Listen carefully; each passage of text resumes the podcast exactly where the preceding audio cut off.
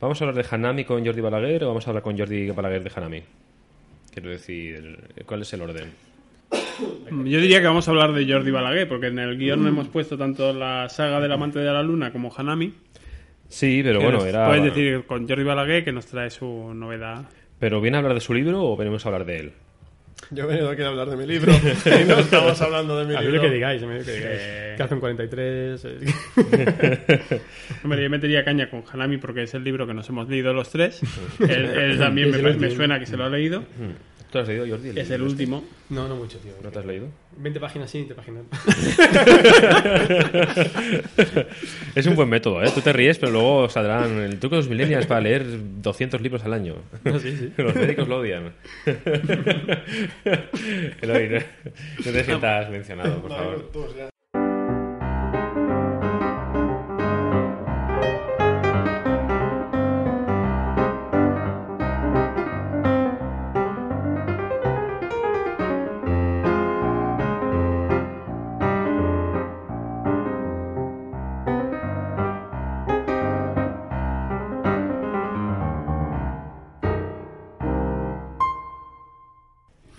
Estamos grabando un Creators, ¿vale? Estamos sufriendo mucho para poder grabar este Creators. Me está costando horrores no toser. Eh, Eloy está medio muerto. Hola, Eloy.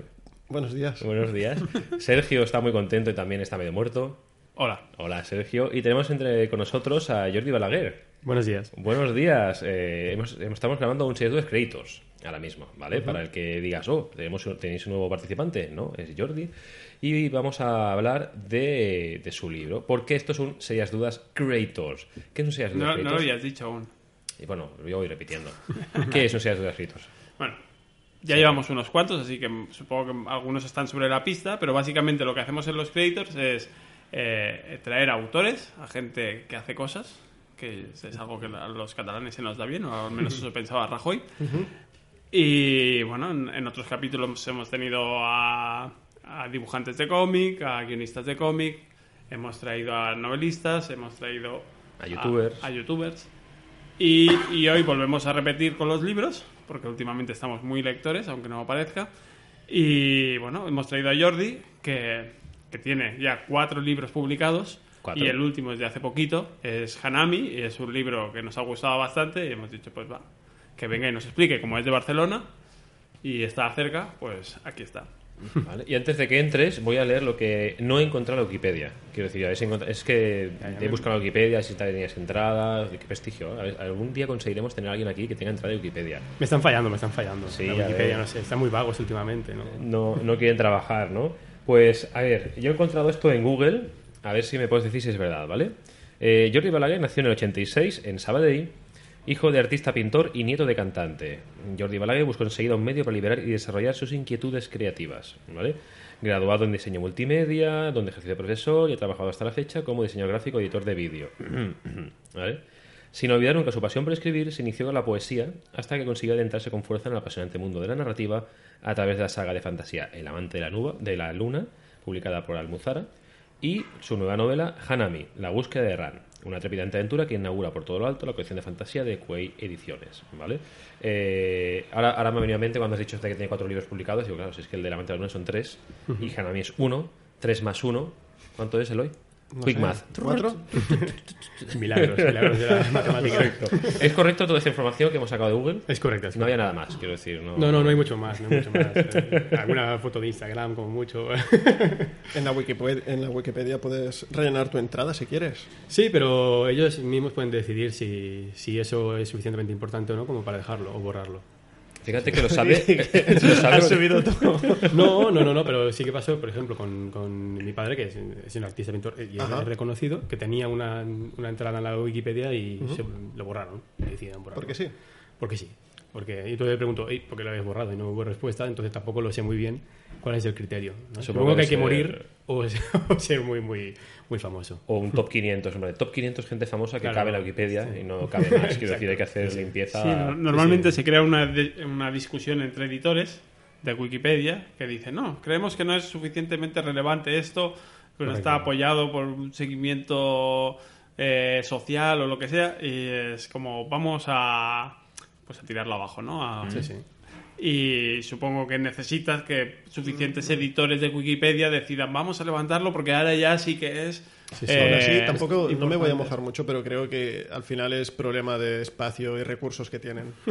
De- bueno, Sí. siempre están pidiendo dinero porque no hay publicidad para Sí, mantener los servidores y no Pero sé, yo, por ejemplo, lo vi con, con, bueno, con Loulogio, por ejemplo, que ahora ya tiene entrada a la Wikipedia, pero durante mucho tiempo subía y caía porque alguien decía, Exacto. decidía levantarla, no sé qué, y alguien volvía y decía, no, no hay, no hay suficientes referencias, no estás, no es, Sí, no es que hay que es preguntarle a- relevante, cae. Le preguntaría al elogio a qué precio van ahora los, los editores de Wikipedia. Y, Porque yo sé que, por ejemplo, hay una entrada en Wikipedia que se llama Canciones de eh, homeless que se ahogan y al morir se convierten en goblins.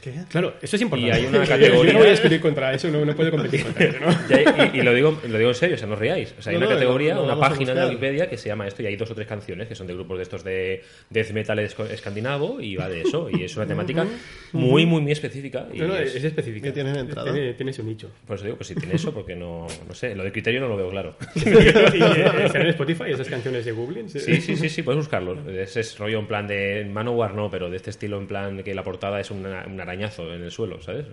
No te sabría decir, pero sí, sí, y esa categoría. Bueno, eh, como off topic último y rapidísimo porque tenemos que entrevistar a este chico es yo a veces sabéis que me gusta mucho la narrativa y leo y consumo cualquier tipo de narrativa y a veces lo que he hecho es entrar porque también el rollo eh, realidad documental y tal también me interesa es entrar en los foros de discusión de los editores de Wikipedia y leer sus rifirrafes porque son puras novelas pero, pero novelas de estas telenovelas de sopóperas de las buenas.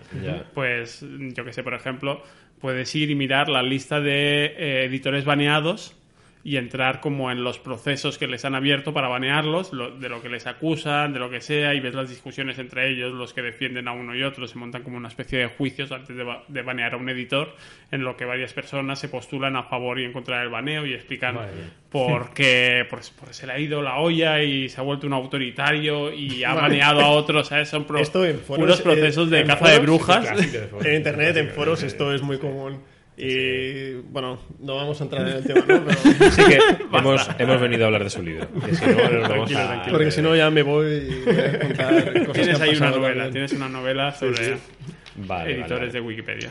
Bueno, así que dentro de unos meses tendrás entrada, ya está, ¿vale? Ya, me habrán oído, ¿no? Haremos, haremos presión, haremos la presión de los oyentes y nosotros, o sea, unas tres personas, aprox, cuatro, y a ver si conseguimos hacer algo. Vale, Jordi, pues en- mm, tenemos aquí, te hemos traído porque has escrito cuatro libros, eh, tres son de una saga, que es la saga del amante de la luna, eh, digamos, es el tema de eh, la- el retorno de Grial, o sea, todo acaba con Gial, Gial, G-Y-A-L, es un poco complicado. Sí, sí. ¿Vale? Y, el, y el último que has publicado, que es, digamos, el, el que has ido haciendo pequeñas giras, has estado en Gigamish presentando y tal, es el de Hanami, la búsqueda de Ran.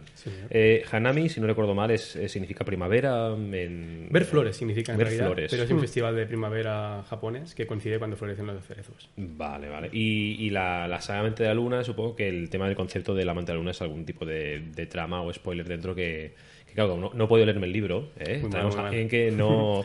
hemos empezado al revés, hemos empezado por el final y luego ya volvemos hacia atrás, es lo que te comentaba. El amante de la luna, sí, el, el concepto básico de, de la trama, que es una historia de amor, el, personaje, digamos que es el percutor de, de la trama, que es Grial, eh, en un momento de la trama está maldito, entonces de día eh, se duerme y de noche despierta. Nunca más verá la, la luz del sol, es por eso que es el amante de la luna, porque en ese sentido es como un vampiro, ¿no? ¿Y si está nublado el día? Eh, pues no importa porque es de día, duerme igual. Pero es el sol, ¿no? Si no ve el sol, quiero decir, podría vivir en No, Barcelona. no, no es, por- no es porque no vea el sol, es que cuando es de día se duerme y cuando es de noche despierta. Vale, vale, vale. Es que, ¿ves? No lo- a lo mejor luego lo empiezo a leer y entiendo ah, en conceptos spoilers, ¿no? Este aspecto. pues es un, es un pedazo de libro, porque si no me equivoco es tu, primer, eh, tu primera incursión en la escritura.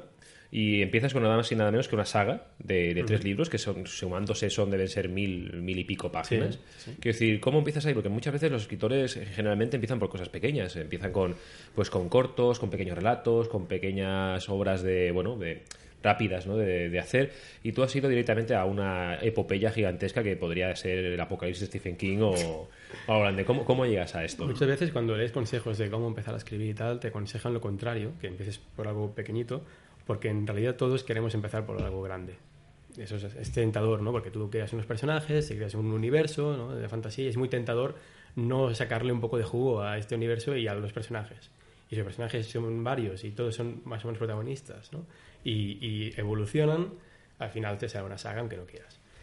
Eh, en este caso eh, yo tenía muy claro que eran tres actos, en este sentido. No es una saga eh, que se pueda estirar hasta el infinito como las series de, de hoy en día, ¿no? Es, ma- es una historia cerrada y, y tiene un final pensado desde, desde el principio, ¿no? Aunque parezca Va, redundante. ¿y pu- ¿Puedes resumirnos un poquito los tres libros? Porque claro, yo no me lo voy a leer, no tiempo. Entonces, puedes hacerme sin spoilers, ¿no? Yo, En plan un yo, si quieres, como eh, yo eh, me he leído la mitad del primero. No, eso no vale, eso Vale. no, no me cuenta. Entonces, si quieres, te, te digo un poco las, las sensaciones que he tenido Sí, sí. yo con el principio. Bueno, pues léeme, léeme que- la contraportada, venga, va. Ah, te leo Que la lo tienes ahí, lo tienes ahí, puedes leerlo.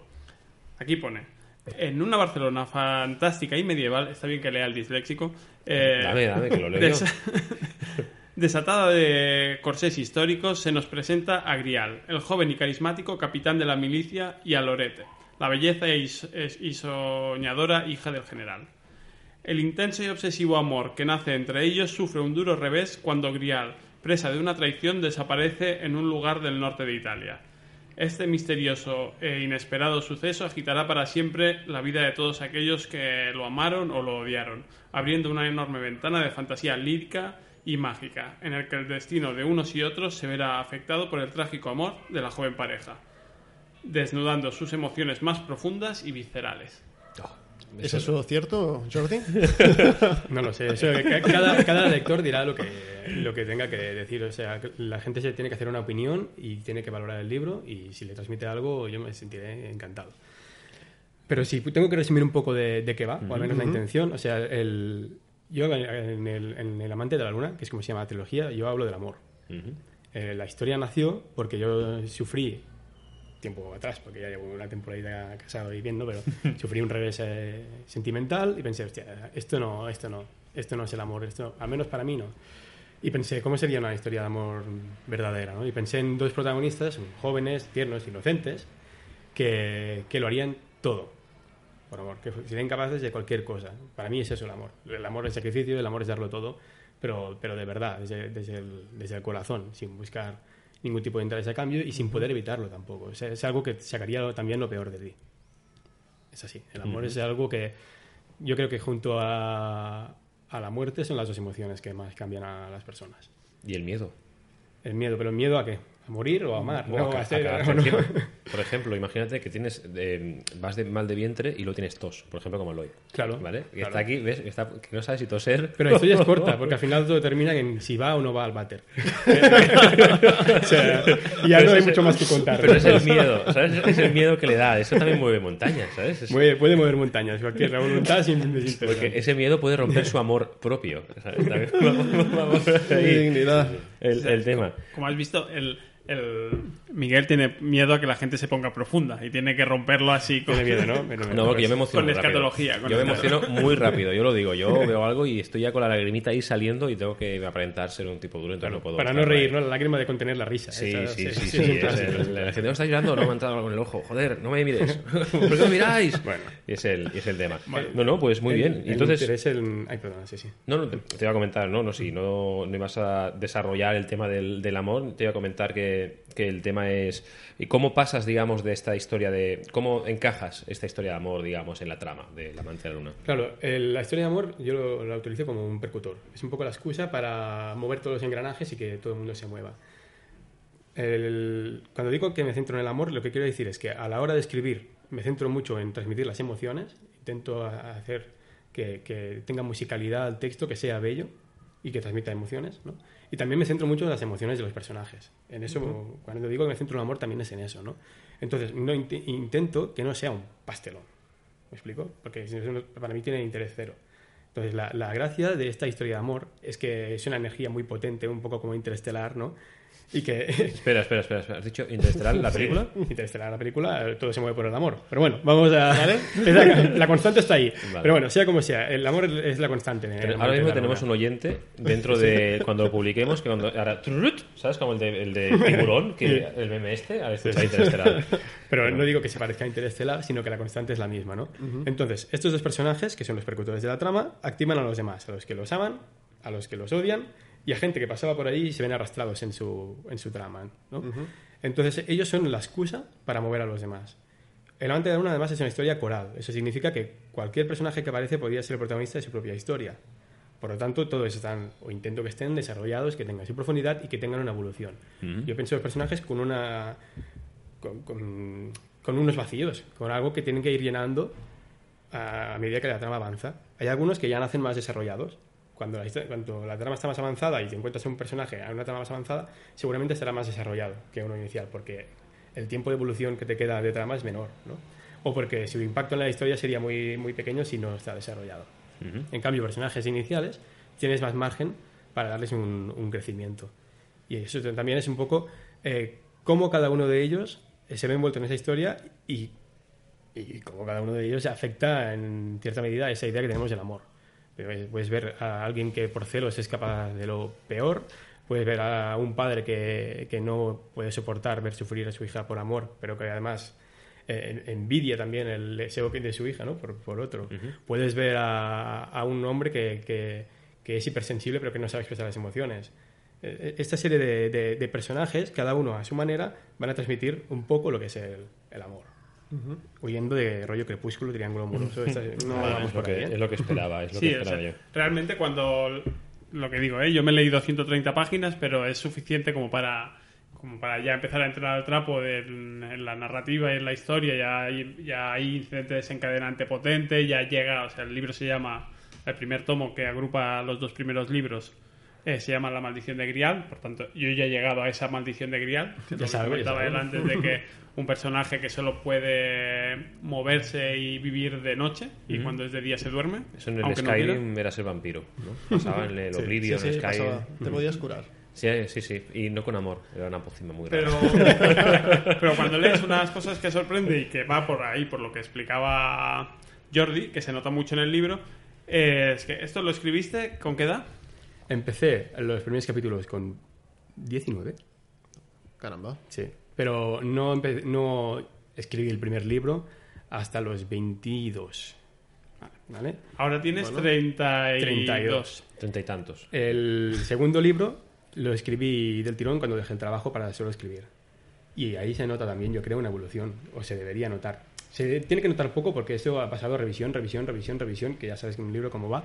Hay muchas capas de pintura ahí y la fase de creatividad y de escritura es mucho más corta que la fase de corrección y de revisión.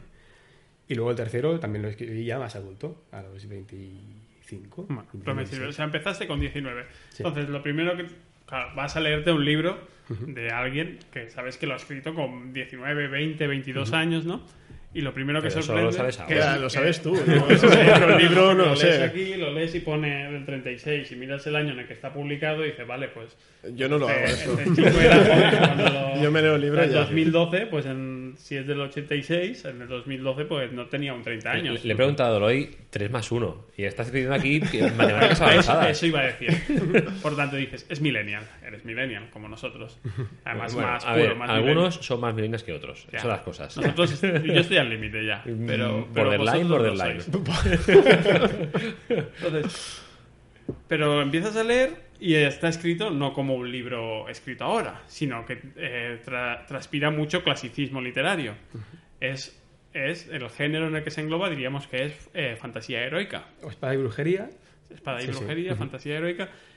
Y, y de golpe ves que hay un peso ahí de la lírica, de la poesía muy bestia, pero después ves que todos los personajes cuando hablan tienen como unos, unos sentimientos súper potentes. O sea, no es como no es como lo que escribiría una persona de 20 años intentando esquivar como el como eso, El ser el ser profundo o el ser ñoño, no sé qué, no, es al revés, o sea, el tío va al destajo, desde el principio los personajes se alteran, se tienen así como un dramatismo eh, trágico, griego, y es, ¿pero de dónde sales? Yo, yo creo que he sido vilmente manipulado por mi padre, en parte. en parte. O sea, a mí, por ejemplo, mi peli favorita es Lady Halcón. El- mi libro favorito es, es La princesa prometida.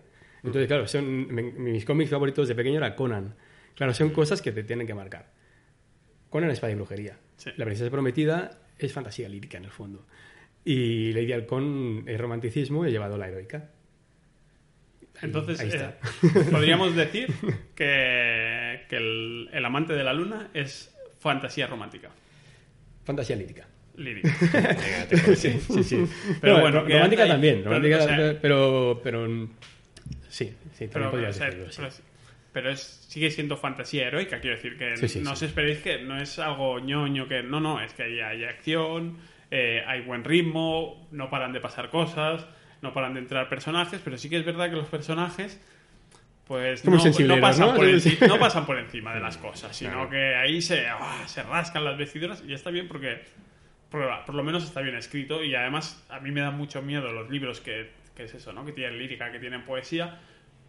Pero oye, lo Pasa consigues bien, ¿no? que, Pasa que bien. pase bien, ¿eh? Y, es todo un mérito. Y además si dices, "No, y lo escribió con 10 empezó a escribirlo con 19 años, ¿vale? No entiendo nada, pero, pero voy a leerlo. Creo que el hoy tiene la, tiene la pregunta, ahora me está mirando en plan de qué coño me estás diciendo, pero me acuerdo que me dijo, No, sí, sé lo que estás diciendo. eh, sé, eh, ¿lo quieres preguntar tú o lo pregunto yo de tu parte? Bueno, ¿Te, te da vergüenza? A ver, no, estábamos hablando el otro día. Supongo que es eso lo que quieres decir. Sí. Eh, el escritor de The Witcher, ¿no? Pues ha rajado muchísimo. Bueno, tuvo bastantes, sí, bastantes entrevistas en su día sobre qué le parecían los videojuegos que habían salido de su adaptación de, de los libros, de las novelas. Y ahí los videojuegos, por lo que se ve, no le gustan nada. No solo los videojuegos, sino que considera que una historia solo se puede plasmar en un libro. Cualquier eh, No cosa extra que haya en, en el libro, así como sacar, como él, un videojuego, pero no solo un videojuego, sino cómics o cualquier eh, cosa extra aparte del libro, dice que es está bien, es algo más, pero no puede servir para expandir eh, la historia que él solo quiere poner en un libro. Más o menos No sé si es lo que dijo. No sé si es lo que el, el hombre quería decir. Si es eso, no estoy de acuerdo. Hay unas cuantas, hay unas cuantas, Pero, lo que pasa que luego o sea, sí que corrigió, que- pero a la primera era esta. Sapkowski se encontró que las primeras adaptaciones que hicieron de su libro en videojuego fueron una porquería. El primero. ¿eh? No, no, pero antes de. O sea, el primero, la, la empresa que lo hizo, que en, en ese momento no era nada conocida y eran dos, y el perro, eh, hicieron una prueba que no querían ni enseñar del videojuego. Pero hablamos de, de, de Project. Witcher, ¿eh? Sí, sí. Sí. La, la editorial, no me acuerdo. Eh, bueno, de, de- de Project CD, este CD Project. CD Projekt. Claro, es una maravilla, ¿eh? el 3 a mí me encanta, ¿eh? pero, pero digo un poco por dónde iban las cosas y cuando, y cuando salieron los primeros juegos, eh, Sapkowski pensó, "Pff, esto va a ser un fracaso, creo yo, ¿eh? Eh, lo que he visto no me gusta nada y se quedó con, una, con el dinero en efectivo, por decirlo así. Sí, se quedó con Y- y 9.500 nada de dólares sin regalías. Entonces igual es una cuestión de intereses por la y por eso está rajando tanto, porque no, no comparto mucho su opinión. Sí, lo que pasa que estas declaraciones, sí, vale.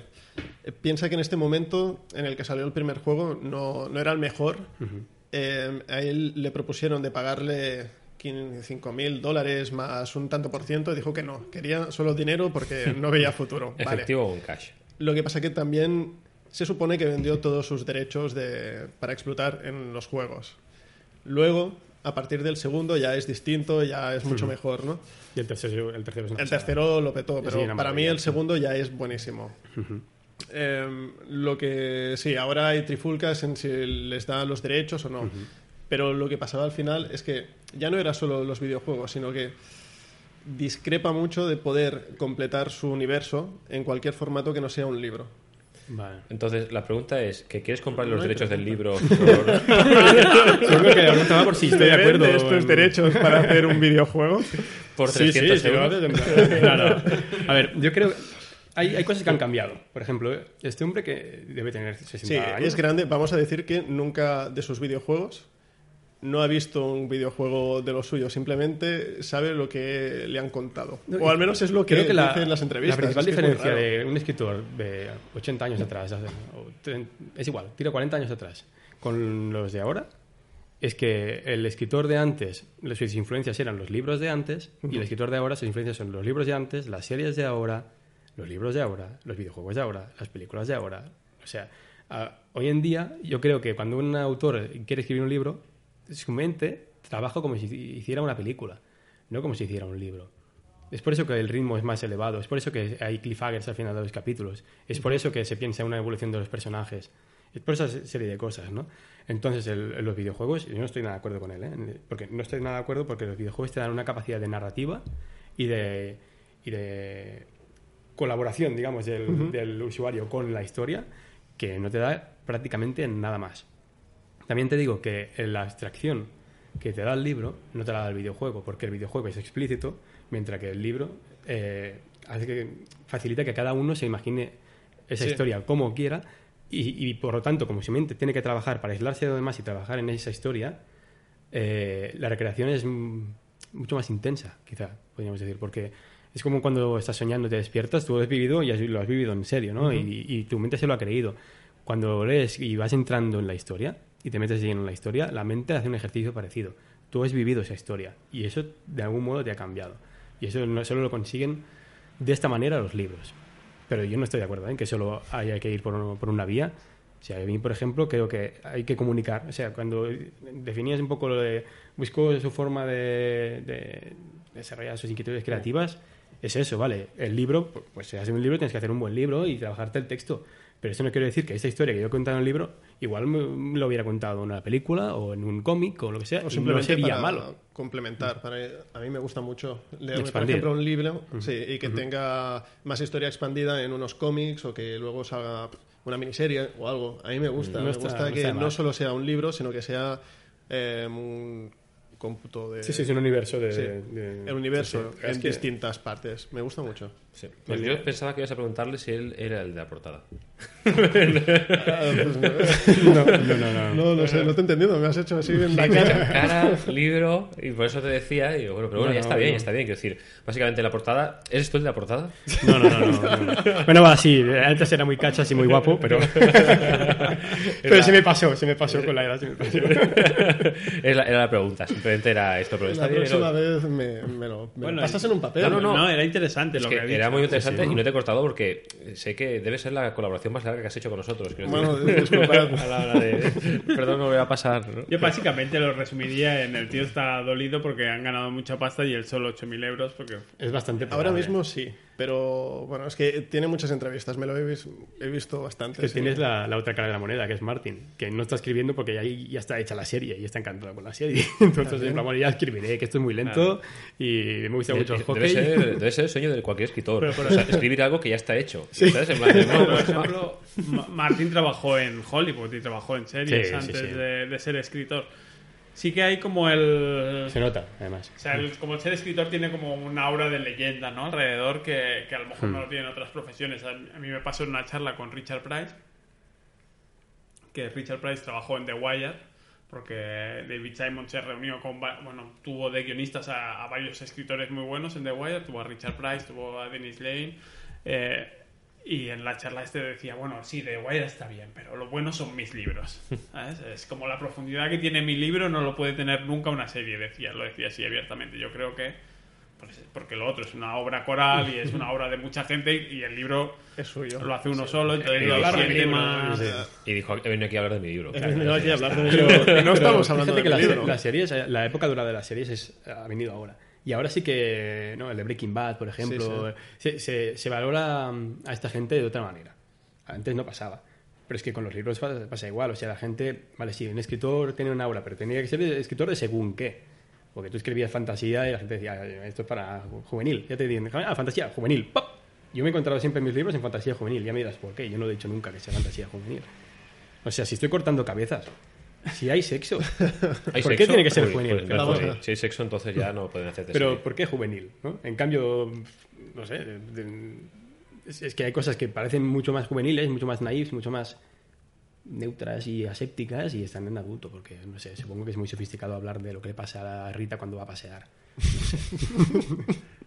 Es el, es el tema. Entonces, Sergio, en el guion que has puesto eso de Millennial Vintage, la fantasía lírica y romántica, Era el speech este ese que- el speech. Vale, vale, he vale, hecho, vale. Sí, yo lo he puesto todo en código porque así no me roban las preguntas, jajaja. Vale, vale, perfecto. Entonces, si te parece bien, podemos pasar a- al siguiente libro, el que hemos leído todos, hasta el hoy. Hanami. Hanami, la búsqueda de Ran, ¿vale? Eh, Hanami es el que ha publicado hace menos, digamos, es un libro que podéis encontrar de novedad en, la- en las librerías. que se publicó por mayo, aprox. Abril, Abril. Jordi. Vale, más o menos sí que lo tenía calculado. Este, este tema. Vale, el de, el de Hanami, que tiene Sergio, bueno, no tiene Sergio ahí, lo tiene Eloy en su casa, en su Sí, mesita de noche. Me lo leí ayer. y me lo dejé Tranquilo. al lado del- de, la cama, lo siento. Vale, ¿puedes hacernos un pequeño resumen argumental? Porque no tenemos el libro y no podemos leerlo. A ver, Hanami, eh, bueno, la premisa de Hanami es eh, una primavera eterna en Japón. ¿Vale? Es un universo distópico donde la primavera lo gobierna todo. Es un Japón donde hace más de 30 años que es primavera. En ese Japón hostil, porque es una primavera hostil, no es, es preciosa por estética, pero es hostil, encontramos a Ran. Ran es eh, una mujer ya madura, que ya... Bueno, luego explico un poco ya el personaje de Ran que me he basado y tal, pero es una mujer ya madura con su pasado que, se, que, que viaja sola por voluntad propia a, a la- lomos de su cuervo, de su cuervo gigante, que es Sombra, y, y juntos digamos que están viajando en el Hanami.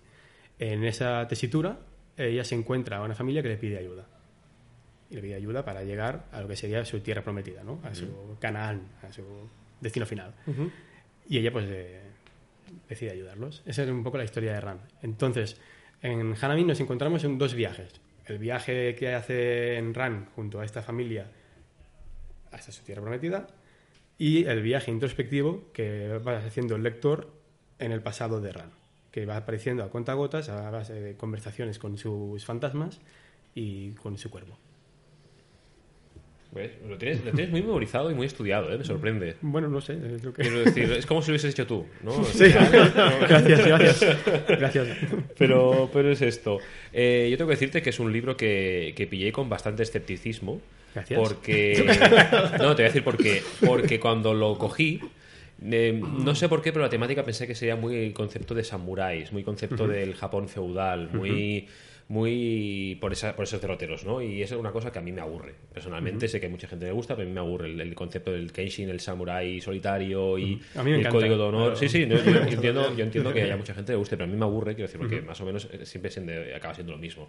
Eh, y por eso destacan, acaban destacando creando cosas un poquito originales respecto a lo, lo que hay, pero la base es la misma, ¿no? Siempre el Ronin solitario que va por los poblados y lucha contra bla, bla, bla, ¿no? Y yo pensaba que sería algo así. Pero me encontré con todo lo opuesto. Quiero decir, y precisamente la descripción que hay en el libro te puede eh, invitar a eso, ¿no? Una primera permanente, bueno, en un mundo que ha cambiado, bueno, todo puede cambiar. Es muy, es muy subjetivo, ¿no? Sí, sí, hemos, sí, hemos verdad, pasado a, a medios ingleses, a esa- ha, llegado, ha llegado la pólvora, ¿sabes? No quiere decir el tema de cambiar. Y cuando entras en el libro y te encuentras con esta fantasía y con esta narrativa y esta explicación del mundo distópico y esas situaciones, atrapa mucho, atrapa mucho más. Y se lo comentaba Sergio, le he dicho, hostia, eh, tengo conversaciones por WhatsApp que decías que me está gustando mucho más de lo que pensaba, mucho más. Y eso me, ha gustado. Y hacía mucho que no me pasaba con un libro, decir, tengo muchas ganas de ver la continuación, de decir, oh, cómo avanza, ¿no? Y, y por qué pasará esos pequeños cliffhangers que decía que están preparados siempre en sitios estratégicos para decir, venga, va, un capítulo más, un capítulo más. Y sí, sí, yo me, me pulí el libro en muy poco, en una semana, y eso que apenas tengo tiempo, y me gustó mucho. Pero, por lo que te decía, la, por- para mí personalmente la portada no acompañaba, por, por eso, por la temática, únicamente por la temática. Quiero decir, es, es lo que yo creo que, que es. En cambio, Sergio también creo que le gustó mucho más el, el tema. Sí, sí, no, yo. Bueno, pues como dices, y pasa con muchos libros, que no sabes si en el mismo La maldición de Grial, ¿no? En El amante de la luna, lees más o menos y dices, vale, que me voy a encontrar. Y, y la- bueno, las. Lo primero que son sorprendentes, que es lo que ya comentábamos antes, aquí también en, en Hanami, cuando empieza a presentarse, vale, sí, lo que dices, no, primavera, que siempre es primavera. Bueno, pues a ver cómo es eso de que siempre es primavera. Porque Bueno, en eso- principio no parece que pueda ser. Y te metes en el libro, empiezas a ver ahí como. Uf, pues sí que es agobiante que sea siempre primavera.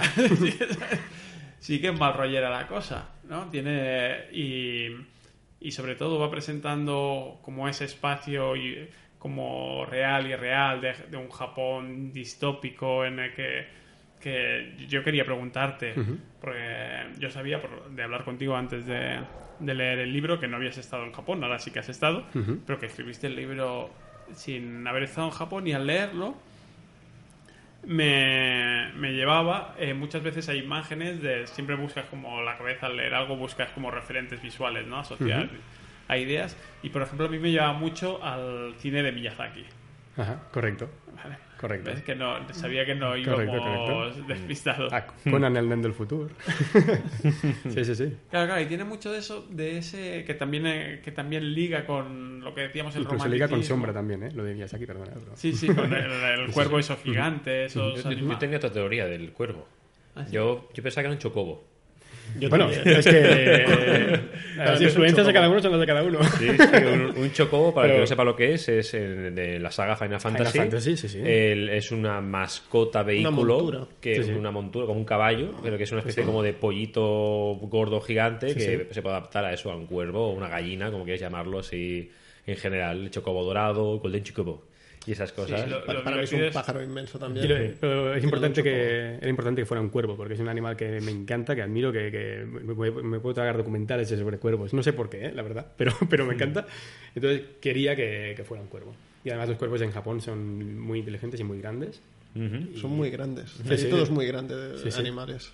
y, y creo que en una primavera eterna de 30 años de primavera que esta raza tan inteligente tan superviviente pues se convirtiera en el mejor aliado porque no es exactamente una mascota de, de Ran pues era interesante. Sí, ahí yo creo que no es mucho spoiler decir que su compañero montura barra compañero porque es, un- es una montura con la que está constantemente hablando y además es bastante impertinente y, y Sí, le gusta corregir cabrón, a su sí, sí. dueña y es divertido Eh, es su fiel aliado pero después sus enemigos más bueno los más temibles en, en la novela son gatos gigantes correcto que también le dices, ay, te los imaginas y dices, qué bonitos tienen que ser esos gatos gigantes, pero no quiero encontrármelos tal cual están en la novela. Normalmente pasa que en, en cualquier lugar salvaje el depredador más grande acaba siendo un felino. Casi siempre pasa. Y, y, bueno, me parecía interesante que esos gatos callejeros que campan a sus anchas se convirtieran en gatos gigantescos que campan a sus anchas. y que además han- se han adaptado para comer humanos. Y que les encanta la carne humana y la miel. ¿Y, y por qué la miel? Ya, sí, ¿por qué no? ¿Y por qué la miel? ¿Por qué no? Es ¿Por qué- por qué no? Y voy a decir- no, eh, quería el- que, el- bueno, como les pasa con los osos, que les gusta la miel, pues que... Uy, que- sí, no, pero que- quería darles a un, un punto de, de debilidad, un punto gracioso también, si quieres, y también evitar que el modo de supervivencia de Ran en un mundo tan hostil fuera siempre matar a los bichos. O sea, la- la- las galletas de miel te permite evitar los gatos de una forma inteligente sin matarlos. Está bien. Hemos tenido un debate bastante más profundo al respecto. Sí, sí. Ahora estoy. Porque Él, me decía, "No, ¿y por qué la miel? Y yo decía, bueno, claro, tú piensas que la miel no caduca. No Y- caduca, y es se algo, llevar, y es algo que, puedes llevar constantemente no se pudre encima. encima, lo puedes llevar durante mucho tiempo. Te pu- puedes comértela porque entonces te da muchas vitaminas de golpe por si Exacto, estás en una casa de emergencia. Claro, porque luego piensa, no, ¿no? Son limbas, ¿no? Es que- de, Claro. de las galletas de los Aquí elfos. hay No, no. Un apunte, sé que es fantasía y que puedes hacer lo que quieras, ¿no? Pero Sí. Te va a corregir, te va a Claro. corregir. eh, A ver, a ver. Los felinos Sí, sí. no son capaces de distinguir el dulce porque no tienen las papilas gustativas, no tienen el... Igual les gusta la textura. Igual les gusta la textura de las galletas. Podría Igual, ser. igual que igual que han mutado y ahora O el- miden Han tres mutado por metros. eso. Podría O el- ser o el que olor. ahora les gusta, el olor. el, el- el dulce, ¿no? O el olor. Pero Fíjate para que eso el- justamente es que es lo que le he dicho. Pero ¿para qué, los, ¿para qué los gatos van a comerse galletas de miel si los felinos, todos los felinos, son incapaces de distinguir el dulce? Si tú les das un trozo de chocolate, te lo huele. A la próxima me compro un gato porque si no voy a, voy a cometer errores. Es que claro, No, no, es interesante, es interesante. Bueno, no, eso no, que- no lo sabía, no lo sabía, pero eh, bueno, en este caso los, los Neko, pues les gusta la miel. No, No, sé, y no hay eso, más. simplemente, pero es lo que No, hemos no, estado no, es, es interesante, antes. es interesante, no, no lo sabía. Además, da, da una cuenta atrás eh, bastante potente para el libro porque sabes que, desde, bueno, desde bastante al principio sabes que Ran lleva un número limitado de galletas de miel. No, claro, sí, sí, Sí, sí. Todo eso se entiende perfectamente. Simplemente- pero, pero, El farmacéutico. No, claro, me leí, nada, creo que esto sale a las 20 páginas Sí, o sí, así, nada, nada, lo nada. de las galletas La- de miel y pensé, pero 20 si no. me está diciendo que son gatos inmensos y galletas de miel que son dulces, no, no entiendo, no pega. Quizá en algún momento del libro me va a decir el porqué, pero no. No, no, no entro tan a fondo. Ya, ya pensaré, ya pensaré en ello, ya pensaré en ello. Entonces, en la La- continuación, Lo que sí que es interesante que, es, que- es que que la- la las, las abejas, claro, en un mundo de tanta flor, las abejas sí que producen producen Cantidubi. Sí, pero es que. Bueno, hay más. Entonces, en el debate que hemos tenido, la Sí, sí. solución para la- una posible continuación es que a los gatos les encanta la hierba gatuna. Exacto. ¿Vale? Y la hierba gatuna se puede transportar seca. Seca. Eh, quiero decir, Y da igual. Y, da- Les- les gusta igual. Y entonces, con la hierba gatuna es como si fuese marihuana para los gatos. Sí. O sea, ellos se la empiezan a refregar, se la comen y pegan un cebollazo de la hostia y se quedan ahí con los ojos en Si blanco. cae, si un gato va en el campo y ahí está todo lleno de esta hierba, Es interesante. eh, puede mo- morir de inanición solo porque se coloca con la hierba y se quedan semanas. Es interesante, ya me, me pasarás esto porque es interesante. Había pensado otra solución para eso, pero es para el siguiente libro. Pero Qué lástima hay que otra no- solución para los gatos. Que no estuviera de lector cero, ¿eh? Lo vi antes. No, no, es, inter- es interesante. No, bueno, simplemente pues eh, lo comento. Es que es curioso porque al final estas pequeñas cosas, estas pequeñas informaciones de lo que decía, de documentales o de ver cualquier referencia de información que puede parecer trivial, te da un montón de ideas. Mm. Casi siempre se despiertan, se despiertan por allí las Eh, ideas. también miraba muchos documentales de animales. Claro, claro, ves, si yo mi mirara de, de gatos lo que miraba de cuervos, no me hubiera pasado. O de lobos. Bueno, para el siguiente ya sabemos. Bolas de marihuana para gatos. ya está, sí, sí. ¿sabes? No, estos que seguirán comiendo miel, eh, lo siento. bueno, los que evolucionan menos, Sí, sí. ¿no? Es el, es el tema. Pues, pues bastante guay. Entonces ahora Sergio tiene aquí tu, su cosa encriptada de Mini al padre, el legado como conflicto narrativo. Esto supongo que está para ti, Sergio. Sí, yo voy a decir que, que he ido pillando. O sea, él ya ha explicado un poco de dónde venía el, el amante de la luna, ¿no? Ese conflicto que tuvo amoroso que le hizo eh, plantearse toda esta saga monumental. Y, y yo leyendo Rand digo, vale, este ha sido padre. ¿Sabes? Porque ahí el, el tema de la, del legado, de la paternidad o maternidad en- es algo, sin entrar en el campo de spoilers, es algo muy, muy importante en la, en la novela. Entonces supongo que, que va por ahí, ¿no? Claro, es que no, no puedes separar de tus libros de ti mismo, ¿no? Es un poco complicado. Y, y lo cierto es que sí, que, que afecta. Sí que te cambia la forma de percibir muchas cosas. Sí. Siempre creo que el tema pa- padre-hijo es un tema recurrente en la literatura, tanto para el padre con el hijo como con el hijo con el padre o, si, o, o la ausencia del mismo, ¿no?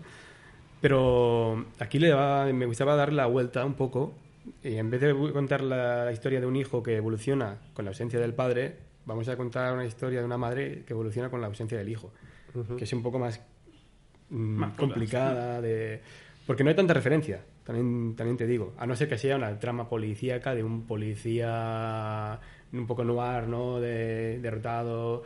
¿eh? Eh, sí que es recurrente que ha perdido a la mujer, que se ha separado, que ha perdido el hijo. Sí que es recurrente en una trama policíaca. Pero en una trama de ciencia ficción fantasía, no tanto. No tanto. Y me gustaba además porque yo me he trabajado mucho el personaje de Ran. Quería que no fuera el típico personaje, y me sabe mal, pero eh, que dicen, no, un personaje femenino muy potente. Daenerys, un personaje, personaje femenino potente, no. Es un bodrio de personaje, porque es un cliché de personaje. Yo quería huir de la mujer joven, mm, primera persona, mm, mega hot, que, que, que tiene un triángulo amoroso. Exacto. Quería una, huir de Una eso. Mary Jane, ¿no? Que se suele Exacto, decir. quería, quería huir de eso, sobre todo porque en el caso de, de Hanami, Ran, eh, Ran y, y el mismo Hanami, la primavera y el entorno, son los personajes principales. Y, y tenía que tener mucho matiz. Entonces quería una mujer adulta y con pasado y, y, capa- y fuerte, pero fuerte que significa independiente en este caso. Pues Puede ser una mujer fuerte y tener familia y tal, pero quería que fuera independiente y creo que eso se consigue a base de traumatizarla un poquito sin, sin, sin hijo y tal, ¿no? Era, era interesante. Entonces es un personaje muy cocinado. Y el caso del entorno pasa lo mismo. En Hanami vas descubriendo cómo es Hanami a medida que, a medida que vas avanzando en la, en la trama y en el viaje, ¿no?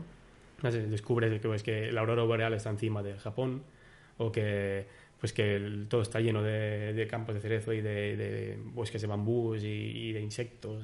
y- Y los imanes no funcionan, las... las Exacto, sí, el norte parece que se ha perdido, ella está buscando siempre el norte. el norte. Es una doble metáfora, o sea, el norte se ha perdido, sí, pero es que ya es una mujer que ha perdido al norte, sí, ¿no? Y a veces el norte le encuentras caminando y es lo que hace Ran, ¿no? Y, a diferencia de, de Grial, digamos, Grial es un héroe que empieza a formarse, que, ¿no? Es un, es un, es un pardillo eh, que le Muy viene grande. al principio. Sí, que le viene grande todo. Es decir, él es una persona en cierta medida arrogante, eh, muy carismática, que cae bien a todo el mundo sin tener que esforzarse.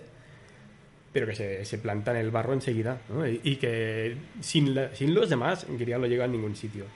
Mientras que en, en Hanami son los demás los que necesitan de Ran.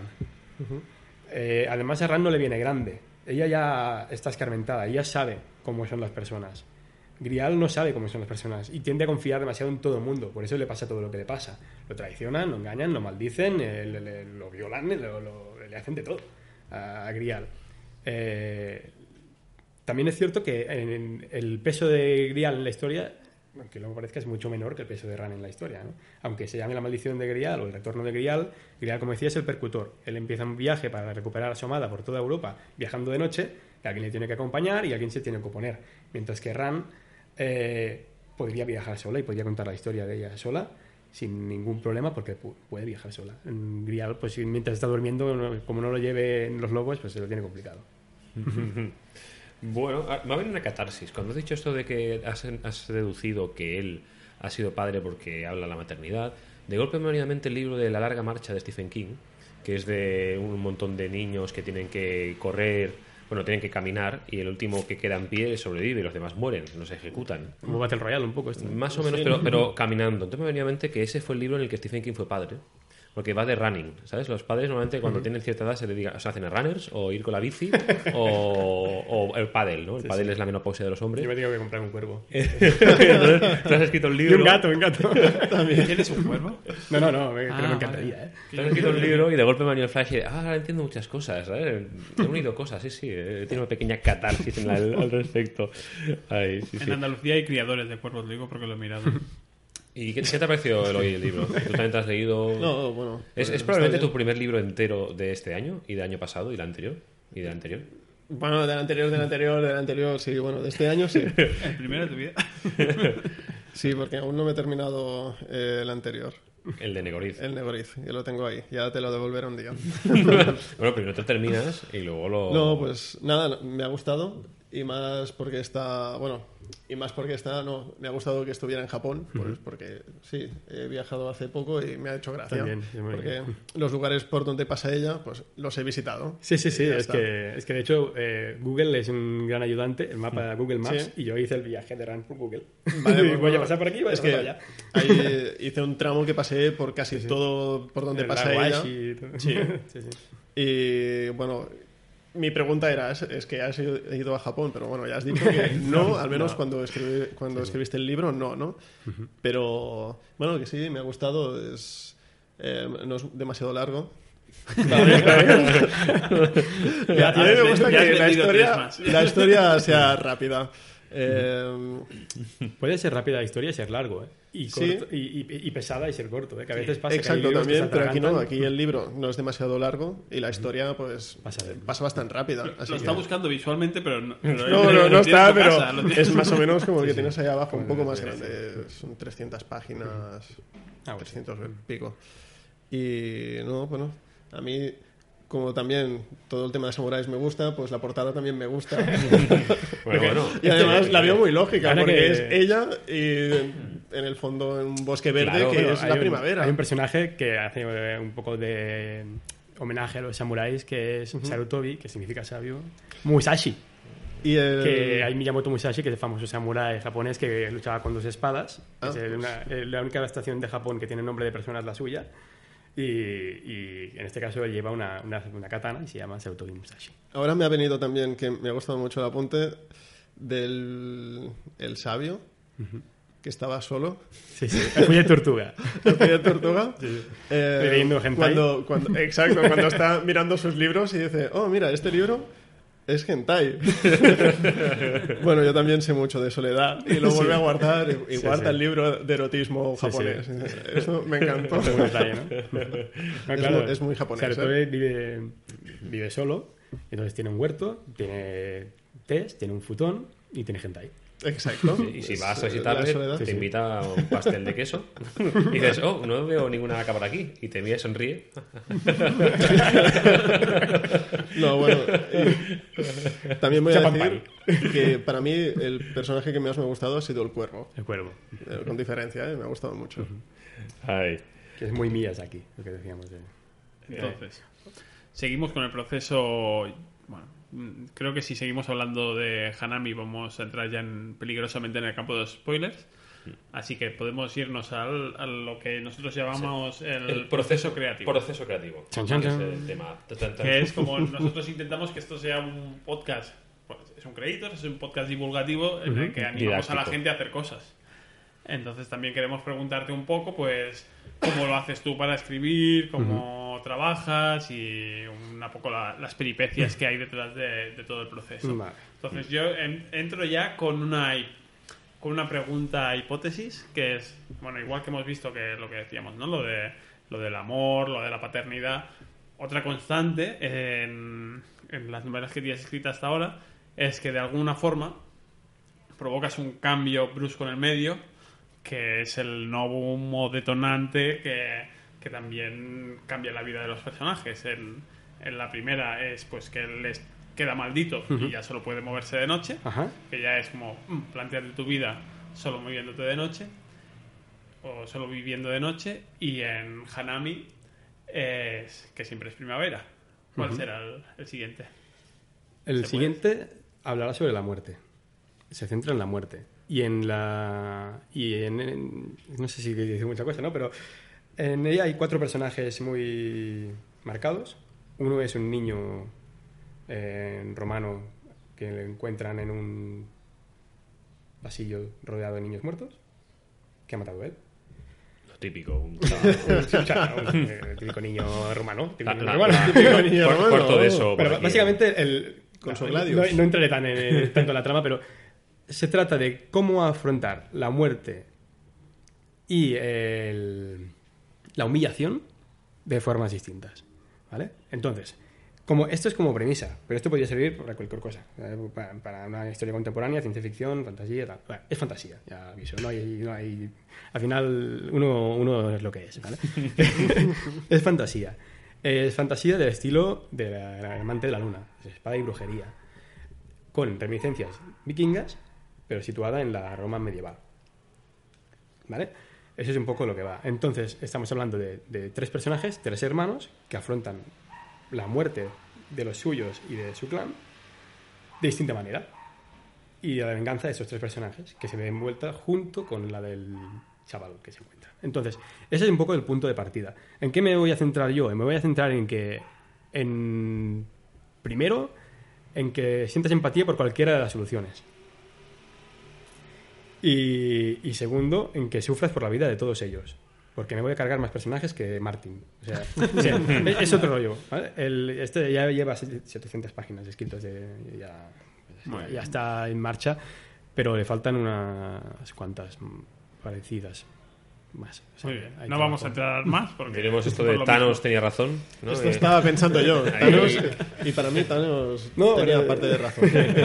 Bueno, creo, creo que es una lección de, de Martin buena, que en la fantasía tampoco hay que pecar de, de cuento de hadas, que está bien pasar al terreno de lo adulto el drama y que cargarse personajes es una con sentido, ¿eh? No porque sí, porque entonces a Martin le pasa que si corta tramas el mismo y ya no sabe por dónde continuar. ¿no? Creo que le pasa, él me dirá. Pero a mí me- la, hist- la trama se resiente en todo caso. Claro, hay que cortar sin que se resienta la trama, hay que cortar pensándolo antes. Entonces, mi, mi forma de trabajar, yo me creo un guion entero, de principio a final. Luego lo fragmento en, en capítulos eh, para que cada uno tenga, tenga sentido. Me creo la trama de cada uno de los personajes y el trasfondo de cada uno de los personajes. Y miro, lanzo sus líneas de evolución. Entonces, cada personaje tiene que, que encontrarse en un momento de camino que, que cambie. ¿no?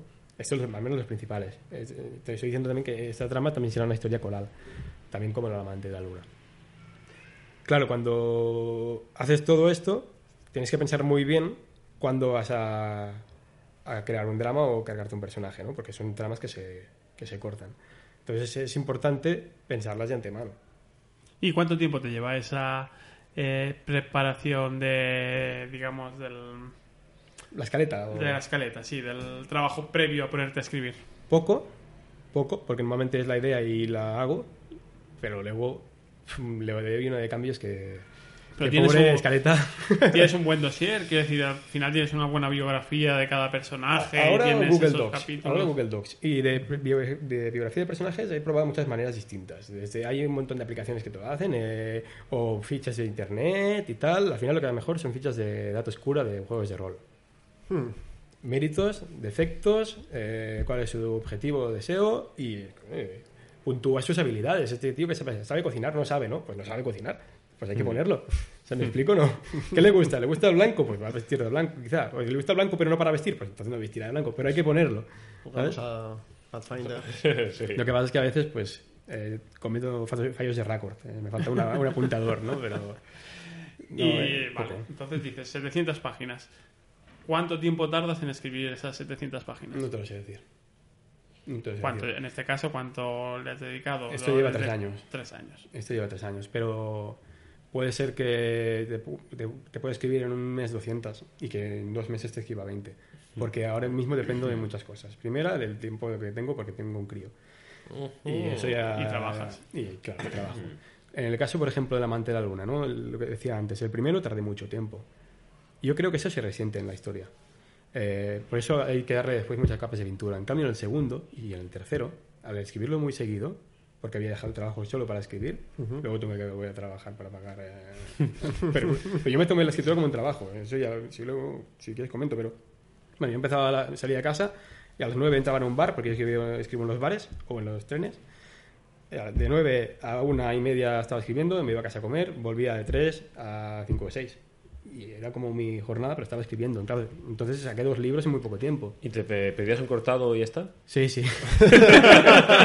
pero están en los agradecimientos. Es el auténtico, es el auténtico escritor de este de, de- de mierda, ¿eh? De ir al bar. eh, y- Es más, y- y hasta te ayudo veces más. me regalaban un croissant y todo, porque decían, este pobre está aquí todo el día, solo ha bebido un, un cortado. Lo haría mucha gente, ¿no? Lo típico de un cortado, ya está. ahí, En plan de, y- No, no, me ¿algo guardaban la más? mesa. ¿Algo más? Me ¿Te guardaban la mesa. Hostia, pues eso es un detallazo, ¿eh? Sí, sí, no, son unos cracks. Bueno, a- alguno de ellos ha cerrado, no sé si tengo parte de culpa.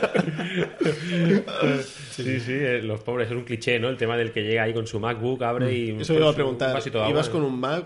Por Nah, favor, no. nah, yo con un ordenador. Vale, Es el, así me el gusta. hiper cliché este de... Sí, con un PC. Un, un portátil, un Me portátil. pegas porque voy con el iPad. Sí. No, no me gustan los productos Mac. Apple, Apple, ya, Apple. eh, esto, Iba sí, con un portátil eh, que siempre tenía que estar enchufado luego porque ya no aguantaba la batería, entonces siempre tenía que buscar la, la única mesa que tenía de enchufe y me la reservaban ya por eso. Sí, sí. Y encima chupando corriente, ¿eh? Y internet, y internet, porque me ponía Internet. los cascos a veces, sí, sí. Madre mía, aquí... Para la música. ¡Agorero! Sí, sí. Bueno, pues seguimos. Nos ha quedado claro. Se te lo tomaste tan en serio como para mm, dejar el trabajo y, y marcarte una rutina de laboral, ¿no? Sí, sí. Pero cuando escribes trabajando, porque por ejemplo ahora escribes trabajando, ¿cómo te lo montas? ¿Cómo construyes esa rutina? Al tabulador viene el jefe. Bueno, no entraré en esos detalles, ¿vale? Pero, pero sí que trabajo en Google Doc. Eso te puede dar una idea de que puedo trabajar en cualquier sitio, Eh, lo bueno de Google Doc también es que yo antes trabajaba en un Open Office que no tenía corrector. El mío al menos. Entonces, claro, luego tenía ahí unas faltas que digo, importantes. Google Doc tiene corrector y, va, muy, bien, a mí me va, muy bien. Y eh, así es como trabajo. Intento eh, escribir cuando duermen en casa la mujer o el niño y no estoy muy cansado. Cuando tengo algún día de fiesta o lo que sea y me voy a un bar y me aíslo, porque si no es muy difícil, en casa siempre hay mucha- muchas distracciones. Distracciones de obligaciones del hogar, no distracciones de, Y, y- la Play y todo eso, pero no me pongo a jugar a la Play si tengo que escribir, ¿no? Y, y luego, últimamente, y Hanami lo he escrito casi por entero así, en el móvil, en el metro. En el móvil. Buah, tiene mérito, ¿eh? Porque yo escribo cualquier cosa y te está corrigiendo todo. Bueno, ¿eh? lo, lo que pasaba es que como yo te- tenía ya un guion montado y luego ese guion lo vas atomizando, atomizando, atomizando, atomizando, y yo tengo yo claro qué escenas van a ocurrir, escribes en el móvil tranquilamente y, y bueno, luego lo repasas. Pero en el móvil. Sí, pero a mí o sea, me pasa Perdona, que perdona que corrija. O sea, en el móvil estamos hablando de, de coger el móvil, sacarlo y como el que escribe en WhatsApp, empezar a. Si yo solo Sí, para sí. escribir un WhatsApp ya corrijo Es muy tres pesado, palabras. es muy pesado, pero lo hacía así. Ostras, pues, Pero hay eh, una novela escrita. No, no, me quito el sombrero porque a mí me contestará mi pareja, a lo mejor me dice, ¿dónde estás? Y me da pereza. en Barcelona, ¿sabes? Y lo que va muy bien también para escribir de forma constante, aunque sea en el metro, es eh, tener los lectores beta, por decirlo así, eh, al día. O sea, cada día que escribía les pasaba lo que escribía. Y les mandaba un pequeño fragmento en el, en el asunto del correo, en el- un pequeño trocito, para a ver si, si pescaban y se lo leían. Y eso me obligaba a continuar. Y al final ellos publicaron mi libro. ¡Mierda, cabrones! Vale, pues ahora ya has resuelto otra de mis preguntas, que es, ya has dicho que tienes muchas correcciones, o sea que el proceso de corrección es casi tan largo y laborioso como el de escritura. Ya nos has desvelado que también tienes esos lectores cero o lectores beta, Familia, la mayoría. la familia la mayoría, y que, y Sí, que sí. tienes que quererlos mucho. Además, ¿son críticos buenos o no? Sí, sí, muy bueno. Sobre todo me viene en mente mi, mi cuñada. Es una pasada, lee muchísimo, pero muchísimo. O sea, yo leo, ella lea como, leo como cuatro veces lo que yo, con mucho criterio y que da consejos muy buenos, porque el consejo es el tipo eh, que aunque ella le quede claro lo que estás tratando de decir, te dice, creo que no le queda claro a todo el mundo este punto, o creo que aquí le falta ritmo, o no sé si esto corta el rollo del... ta-". Ese tipo de, de lector, sí. Y luego, en, en el caso de Hanami, Moisés Noales es un amigo que tengo que, que es muy fan de todo lo que tiene que ver con Japón. Y, y era una fuente de conocimientos tremenda, porque le pasaba cualquier cosa y me, me- me respondía con un... Piensa que en Japón X, ¿no? Ah, y claro, eso te, te- daba también... Te ayudaba a enriquecer. Incluso ahora, después de haber ido a Japón, claro, ves tantas cosas y te mapas tantos que te, te vienen ganas de, de- de volver a hacer otro así y, y llenarlo de más detalles, porque creo que el libro te, está lleno de pequeños detallitos que le- lo hacen grande, ¿no? Y, y eso, claro, si estás in situ se, se transmite más. Qué guay en ese aspecto. Vale, pues es- está más, más o menos la metodología cuando te dejan escribir los enanos, me imagino, bueno, el enano en El enano. concreto, el- es cuando puedes escribir y es una sensación que nosotros conocemos. Precisamente grabamos un programa que creo que era el de, bueno, el de aficiones, el de cómo mantener tus aficiones cuando no tienes tiempo. Supongo que, que son buenos consejos de cómo mantener la afición de escribir teniendo esa falta No, de tiempo lo de- o ausencia. Lo de escribir en el móvil me ha dejado porque yo es la gente que me dice leo en el móvil, leo novelas en el móvil y yo pienso, ¿cómo pueden hacerlo? Ya, ya no lo concibe mi mente leerte una novela aquí. Escribir Pues una novela escribirla entera. ya es algo. Es, Eres ahora mismo, acabas. Tienes entrada en la Wikipedia porque la vamos a ver. Hanami, escrita desde un móvil. Yo, yo creo que sí, se ha vendido un huevo. ¿eh? WhatsApp. Habría vendido un huevo. En plan de, este libro está escrito. De, o sea, lo mismo que hay películas y series que te dicen de publicidad. Este capítulo ha estado grabado entero con un iPhone 5. ¿Sabes? que antes se llevaba mucho. En plan de tal. Pues este, este libro está eh, escrito Un con un. Nexus, eh, 5X creo que Sí, era. y a mejor- pues a lo mejor te lo pagan. Te dicen, hey, Apple, pues escrito con un iPhone. 6. Bueno, es así, no sé. Bueno, mira, ya, ya podemos buscar publicidad. No, no, mucho mérito. Gracias. Eh, no, está bien porque nos pasaste unos vídeos de entrevistas que te habían hecho. Eh, bueno, uno me parece que lo harías tú mismo, ¿no? El primer vídeo. No, Como pro- ¿No? ¿Te lo hicieron? No, no, no. Eh, lo hizo un, un amigo que es Mar Figueroa, que estudiaba periodismo y para el final de su carrera eh, hizo un vídeo de cómo era la vida de un autor novel. Ah, vale. Muy bien. Y claro, bueno, eso es una fase que, que he pasado y con mucho orgullo y no me, no me molestaría volverla a pasar. Por eso digo que era, era muy interesante porque tú tienes las dos perspectivas, que es la, la del autor eh, que se autoedita y que se autodistribuye el libro y también la del autor publicado, además con la misma novela. Entonces, sí, sí. ¿qué le puedes explicar a alguien que esté escribiendo una novela ahora y quiera moverla? ¿Cómo, ¿Cuál ha sido tu experiencia? Creo que poco se puede explicar en el sentido de que eso es como lo- los niños en los embarazos que, que son distintos siempre. Cada caso es distinto, ¿vale? Entonces lo que a mí me puede servir puede no servir a otro, o lo que a mí me sirvió puede no servir la siguiente vez. ¿Cómo fue mi caso? Mi caso fue yo quería publicar el libro y nadie me hacía caso. Vi el, el, el mecanoscrito ¿no? en, en PDF para que no lo que manipular ni nada a varias editoriales y no me respondieron. Directamente no me respondieron. Nada. Luego intenté contactar con agentes, pero tampoco no hacía mucho caso. Lo máximo que conseguí en su momento fue, creo que era Plaza de Janés, que son los que publicaron El nombre del viento, que hicieron un informe de lectura, le pusieron un 7 y dijeron que no lo publicaban porque ya habían publicado El nombre del viento. Y mm, recuerdo perfectamente romper esa carta en plan, pero que sois cabrones, pues si no es lo mismo, ¿no? y me, me frustré bastante, entonces dije, "Eh, da igual, pues lo publico yo. Sí, sí, ¿para qué, para qué preocuparme? Si, y si no funciona, pues no funciona. Y si funciona, pues, pues funciona. Y al menos pues yo escribo, pero que, escribo porque la gente se lo lea. Y quiero que se lo lean, pero que, quiero que sea un libro. O sea, para mí ser escritor como ente significaba tener un libro publicado eh, en librería. ¿Me explico? O sea, no quería tampoco que se limitara a un formato electrónico, no quería que se limitara a un lector. No, no, quería tener un libro en la librería. Y me hacía ilusión ver el libro ahí al lado de Tolkien. Pues ya, esto mola un montón, ¿no? Entonces, como no me hacían caso, me lo hice yo mismo.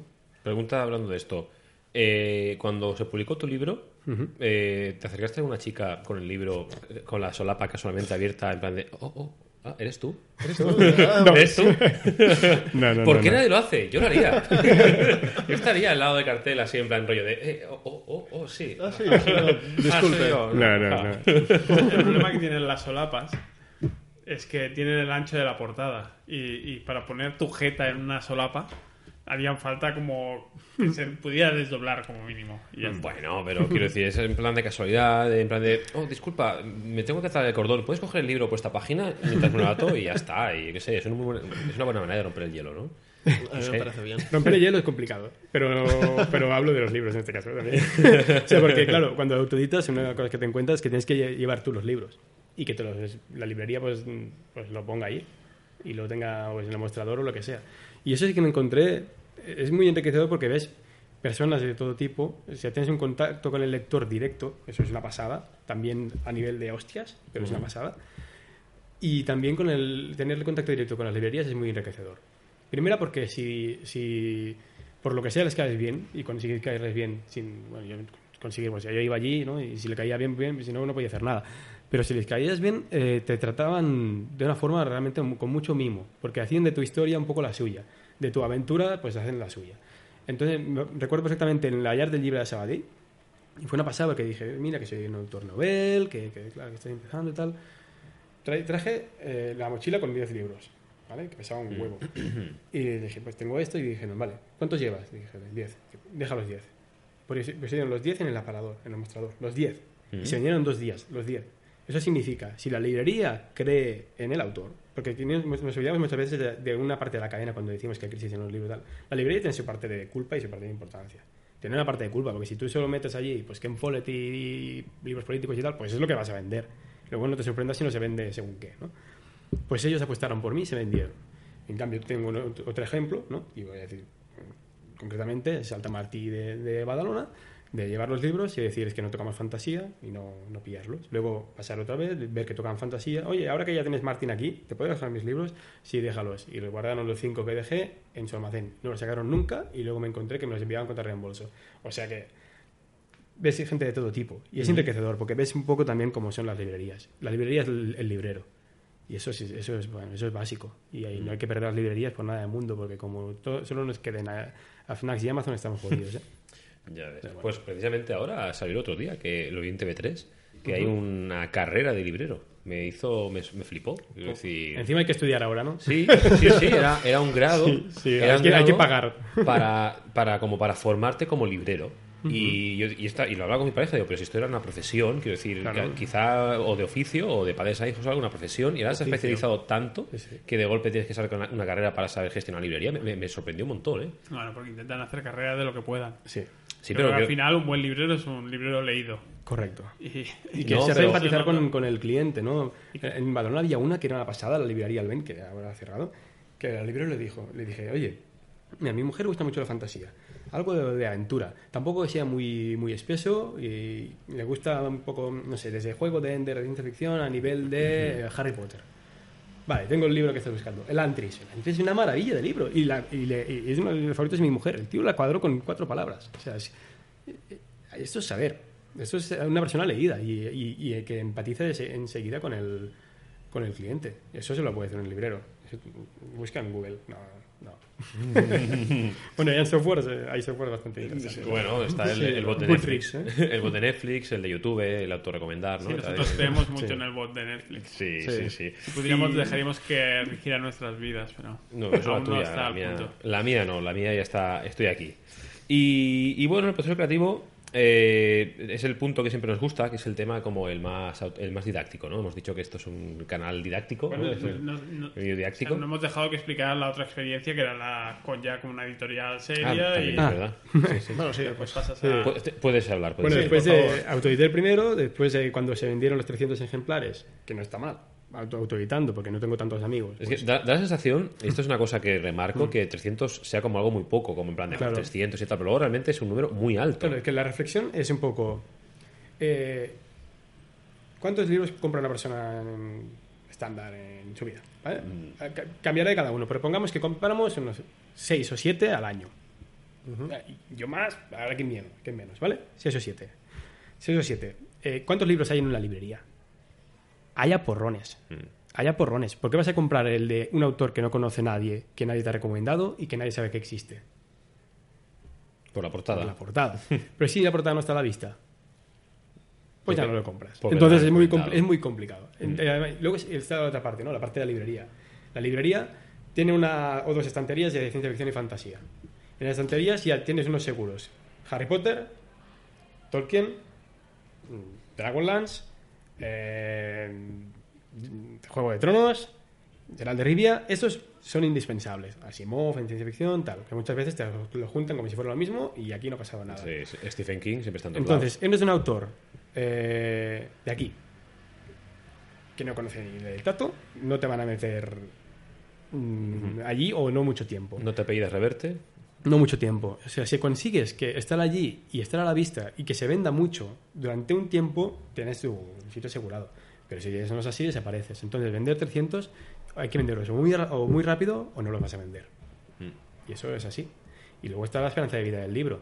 En Planeta saca como 100 libros al mes. Hay que llenar las librerías. Si te llegan 100 libros, pues vas a sacar otros 100. Entonces, claro, el libro va, va muriendo. Es muy complicado vender. Vender es la parte más complicada. Y encima está el beneficio, porque el autor se lleva entre un 8 y un 10%. Pues ya está.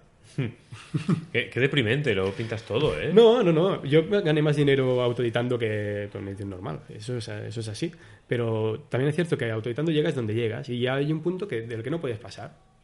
No puedes pasar de... Es como una mancha de aceite, va creciendo, pero ya no, de ahí no pasa. En cambio, la- una editorial potente, como en el caso de Muzaro, cuando me llamaron, recuerdo que estaba escuchando, creo que era Rising de Muse, Ujú. salía del metro y me estaban llamando y, y mi, mi teléfono no lo conocía y ¿qué es esto? Y me eran Sánchez y Bonilla, que era una agencia de, de- de editores, pero no editorial, ¿no? una agencia que ya trabajaban, trabajaban antes ya menos junto con Almuzara. Me dijeron, oye, que Almuzara quiere publicar tu- tus libros.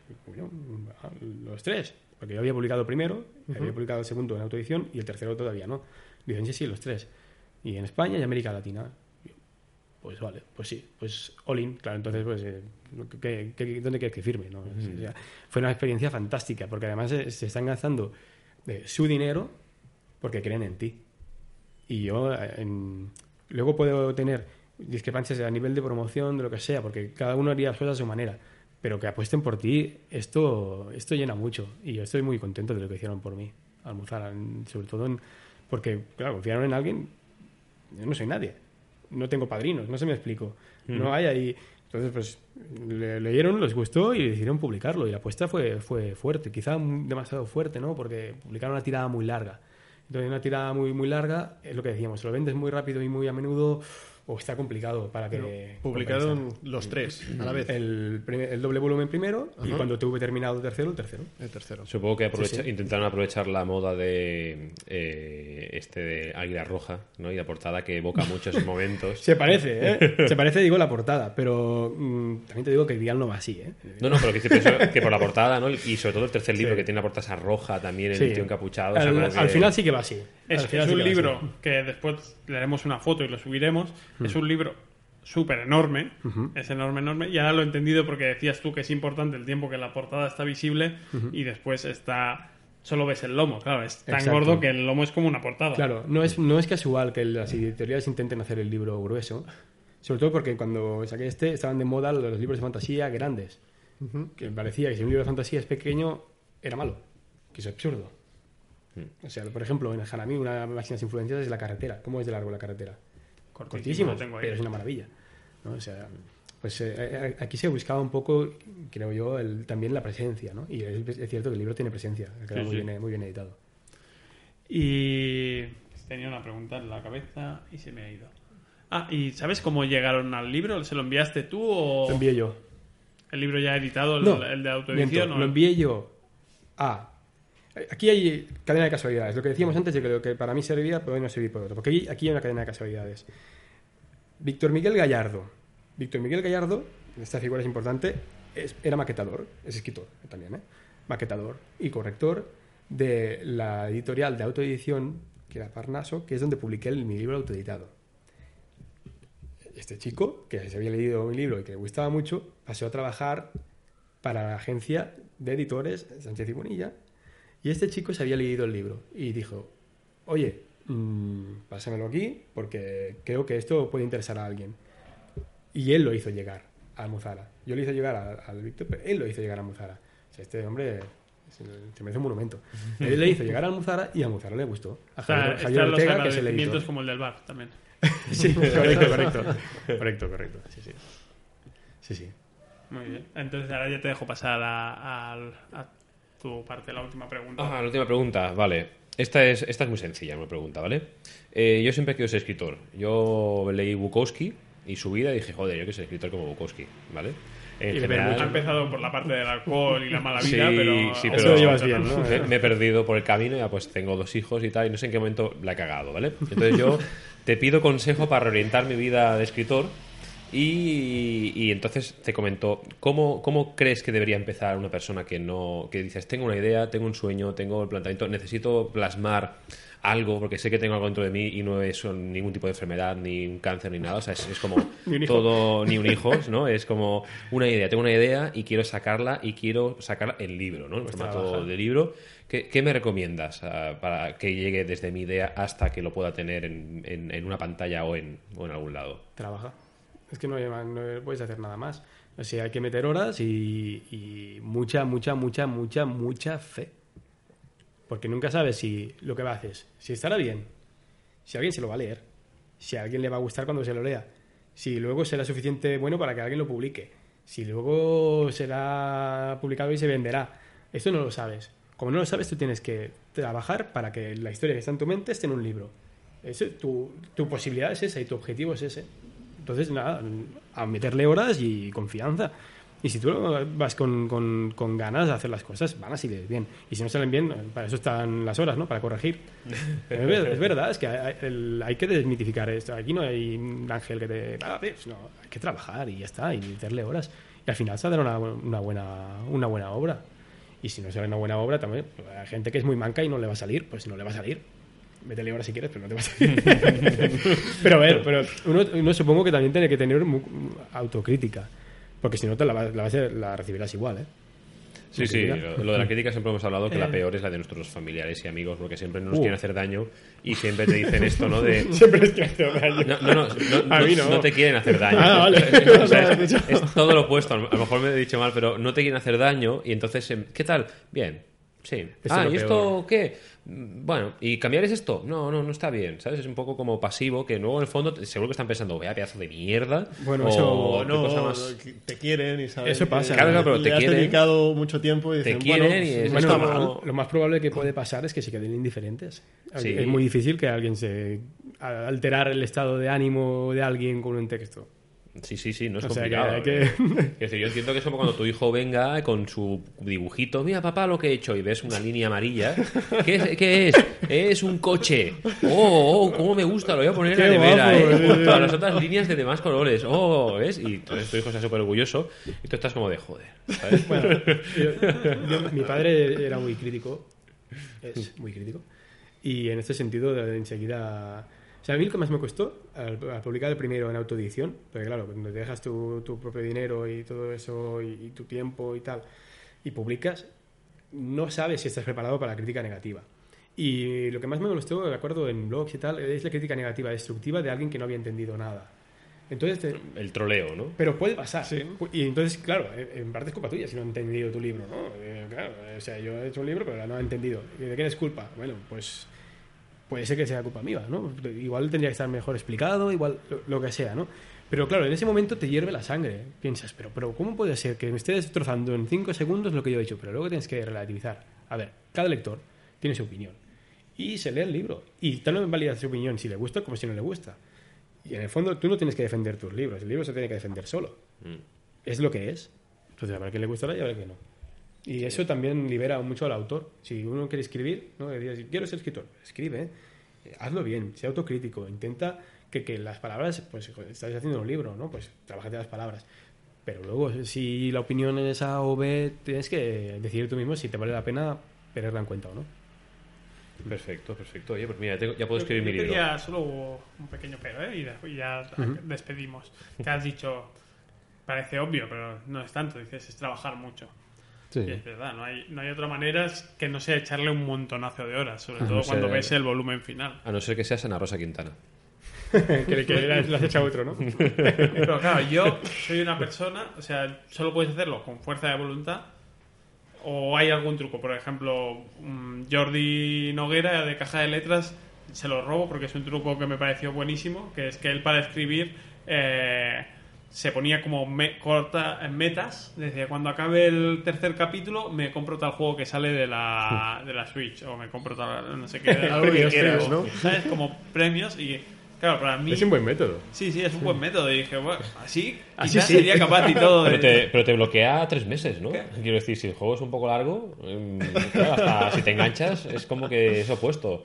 Es, es como si si fueses lo que hablábamos antes, es Bukowski. Bueno, pues si me acabo este libro, me pillo Un una, una- ligotazo de- una botella de vodka para mí solo. Claro, te lo bebes y, Y ya está. y dentro de una semana vuelves, ¿no? A Y me parece un método Inspirado, fantástico. Eh, ¿Hay más allá de la fuerza de voluntad algún truco o alguna meta? ¿Tenías alguna meta más allá de acabar el libro o Drogas. la puramente Tener el libro publicado. Drogas. Tener el libro publicado, eso a mí me, me pone. Me gusta, me gusta. Es en plan, "Buah, ya verás esto, ya verás esto, ya, ya, ya verás esto, ya, ya, van a cagar, se van a cagar. La, la foto Y- en la solapa. y, y- y por eso también el, el enviarlo, soy muy impaciente. Y me gusta, eso es algo que, bueno, si fuera pintor sería impresionista para que terminar rápido.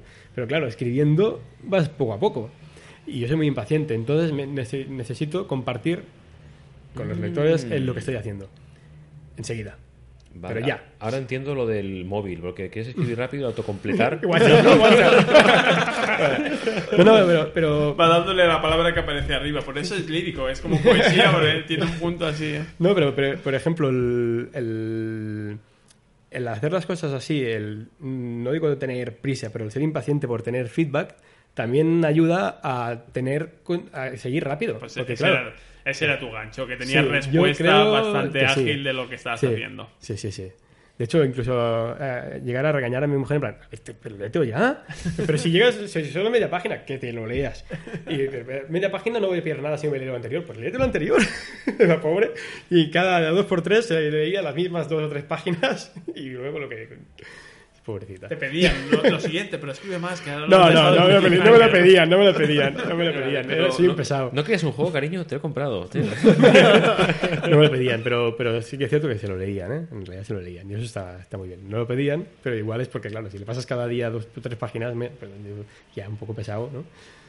Pero sí, incluso se lo han leído una vez publicado de nuevo y tal. No, no, muy fieles, muy fieles. Perfecto, pues nada, yo creo que podemos llegar al último bloque ya, que es un poco la despedida y cierre. Eh, más o menos creo que las preguntas han quedado claras, hemos respondido. Eh, nos- eh, has aguantado estoicamente, digamos, esto, y queremos darte un pequeño regalo aquí en general, que no se lo dimos al anterior. Tengo que irme a otro lado, ves hablando Sergio, di algo. Tengo aquí algo yo, eh. Mira, espera. También me voy. Bueno, pues no sé. Pues Miguel hasta otro ratito. están buscando cosas. A ver, es chapas. Sergio Estas chapas viene que con un tenemos. bote de chapas Oh, oh, oh. y Miguel aún está CDR buscando una no, mochila. CDR no. No está mal, no está mal. Pero no sé si llegaré a casa, pero... tengo que dar la chapuy. Espérate. Yo tengo aquí una. Vaya, A mí es que solo me salen chapas de CDRs aquí, no sé qué Pero pasa. pero ya la tengo. todos tienen chapas. Ah, no, mira, hay una de NC. Hay de Omnium Bien, también. También la tengo. Pero la tengo de otro color. Espero que todos Entrega. escuchéis el ruido de la chapa. Te hago entrega de las dos chapas oficiales por haber venido, ¿vale? La chava pone, voy a leer el libro, esto está tachado, y luego esperaré que salga la serie. Esto está en mayúsculas. es la chapa personalizada para este detalle y luego el logotipo, No, ¿vale? está muy guapa. Para que la pongas donde quieras. También, como sabemos que te gusta el bot de Netflix, Sí, te la puedes poner, en, te la puedes poner en la camiseta o debajo de la camiseta, quiero decir, porque el sheriff es duro. y después, como has, como has tenido problemas con los trolls, Aquí tienes Es uno de trolls también. Este como molan, ¿no? Es el, es el regalo por venir. Muchas gracias por, por tu tiempo Sí, y, súper divertido. y en general espero que te lo hayas pasado bien aquí en este Sí, programa sí, muy bien, las muy bien. Lo que esperamos es que escribas otra novela con el móvil y no. Hostia, sí, Bueno, yo- ahora yo- está costando ahora, ¿eh? Ahora, ahora veré a la gente con otros ojos. porque Cuando vea a alguien el, el móvil a una chica, esté, digas, no está riñendo a su novio. ni Está con a- sombras- está sombras de escribiendo Grey. una novela. es su novela. Quizás la próxima JK Rowling. Sí, sí, sí. Escribía en un bar la Rowling. Eh, bueno, en general es lo que hablamos del cliché del, cliché del escritor, ¿no? Que está ahí con Sí, su sí. Mac y Esperamos que consumiera un poco Starbucks. más en el bar. Starbucks no, ahí no escribe nadie. Recordamos los títulos. Muy la- caro el café. La saga de El amante de la luna, que empieza con La maldición de Grial. y, y después el, el que ha publicado más recientemente, que lo recomendamos mucho, muchísimo, como este otro, es Hanami, la búsqueda de Ran. Eso, Hanami con H, ¿eh? porque a lo mejor a alguien le cuesta encontrarlo así, lo tiene que pedir en la librería. Y, y la editorial es Cuey Ediciones. Oye, ediciones. Tengo, está todo en el guion, ¿eh? que hemos hecho los deberes. Pues muchísimas gracias Jordi, muchas gracias Eloy, muchas gracias Sergio por, por venir a mi casa a grabar. Aquí, eh, que es- en realidad es la tuya, pero Vale. mi casa es la tuya. bueno, Se me La, queda- la- la mía es de todos. Mi casa es tu casa, tu casa, ¿sabes? Al estilo de Bertín Osborne. y esto ha sido todo. Ya sabéis, podéis encontrarnos en seasduas.com, en, en Facebook, Twitter, en todos lados. Y tienes alguna red social donde quieres que te contacten contigo para decir, oye, pues me parece que bien o me parece Donde mal. quieran, estoy por todas partes haciendo ahí el sedicioso. O sea, no. Arroba Pueden buscarme en Instagram y verán fotos de mi hijo. o- en el lado más activo, Twitter, por No, ejemplo. en. Twitter tengo tanto una cuenta de, de Amante de la Luna como una de, de Hanami. Yo creo que si, si es para seguir las novelas y demás, lo mejor es seguirme por allí. Y bueno, eran las novedades, donde pues voy a firmar o a presentar. Ahora voy a presentar, si todo va bien, pronto en, en Sabadell. Bueno, en Badalona, perdona, y luego en Sabadell. En Badalona en noviembre y en Sabadell en diciembre. Perfecto. así. Quien quiera verte la cara, me parece que, que está el vídeo subido de la presentación en Gigamesh, ¿no? Sí, correcto. De, de Hanami, así que también podéis tirar por ahí. Y nada, esto ha sido todo en este Seattle Creators. Esperamos que os haya gustado y nos vemos muy pronto. Adiós. Adeu.